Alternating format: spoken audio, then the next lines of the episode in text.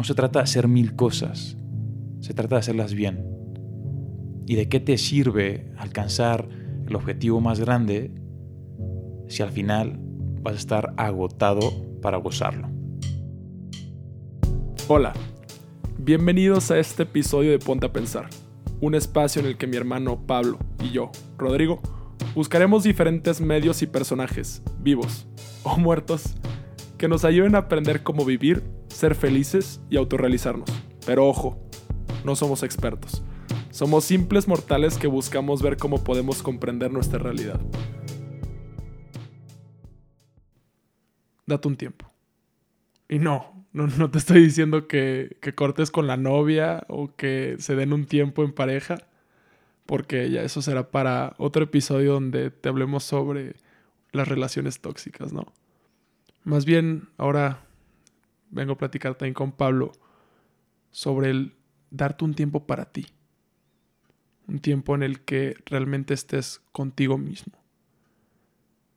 Y, y, esto es también muy conectado con el aprender a descansar. A tener ese momento en la semana donde estés contigo. Porque descansar no significa ver películas, acostarte a ver películas, acostarte a ver TikTok, Instagram, que pues, podemos perder mucho tiempo con eso. O tampoco significa ir con la novia, con el novio. No significa estar con los amigos, ese tiempo de peda que te vas de fiesta o ese fin de semana que estuviste con la familia. Significa estar solo. Poder estar en reflexión, en meditación, usando tu tiempo más bien para cosas que te estén dando a ti. Y no significa que estar con tus amigos o con tu familia o con la novia no te esté sumando. A lo que se refiere Rodrigo es que tenemos que tener un momento para descansar. Y ese descansar, como dice Ro, no es estar acostado, dociosos todo el día.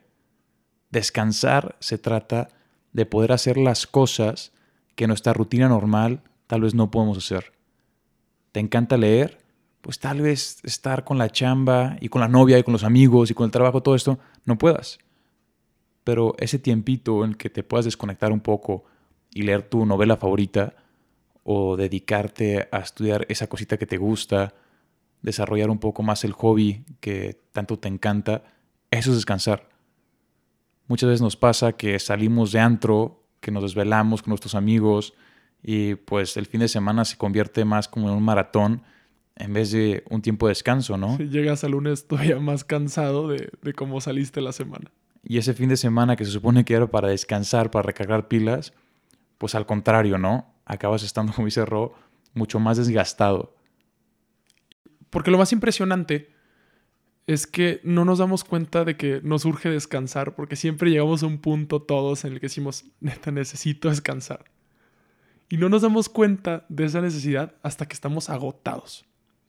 A mí me acaba de pasar hace unos días, un día en sábado justo, dices fin de semana, que amanecí agotado. Pero hubo dos cosas que me resonaron bastante y que les quiero compartir. Una, por un lado, Pablo me, compartió de, de, su necesidad y de su pasión de ir y estar rodeado de los árboles y estar él solo en reflexión. Y también, número dos, me, justo me comentaron sobre esto sobre cómo tienes que dar para ti una hora a la semana. Entonces, en ese momento agarré mis tenis, me puse una mochila y me salí al parque más cercano. Y fue un tiempo en el que pude estar yo conmigo. Bueno, me llevé a, a nuestra perrita Tina. Pero es un tiempo en el que pude estar yo sentado, solo, rodeado de la naturaleza, y me volqué a escribir. Y es, y es un ejercicio increíble porque te das cuenta de que por más que puedas sentirte abrumado, porque es como me sentí en ese momento, no encontré más que motivos para estar agradecido. Sí, a menudo en la vida eh, nos da por empezar a correr más rápido y querer hacer más cosas y querer pues lograr más metas. Y pues yo creo que mucho tiempo lo que tenemos que hacer es quedarnos tranquilos, estar quietos tomarnos un momento para descansar y cambiar nuestra perspectiva sobre las cosas. Lo, nos pasa eso, ¿no? Fin de semana, pues queremos lograr hacer tal vez todas las cosas que no pudimos hacer durante la semana. O, decimos que estamos cansados y lo, más, lo único que queremos hacer es pues eso, dedicarnos nuestro tiempo a los amigos, a viajar, a estar a poder hacer todo lo que en la semana tal cual no pudimos hacer. ¿Por qué? Por nuestras responsabilidades. Descansar y estar con uno mismo se trata de eso, de desconectarte, de volver a darle un enfoque nuevo a todo lo que te rodea, a lo que estás experimentando. Se trata de tal cual ponerle una pausa a tu vida y reevaluar las cosas que estás haciendo. No se trata de hacer mil cosas, se trata de hacerlas bien.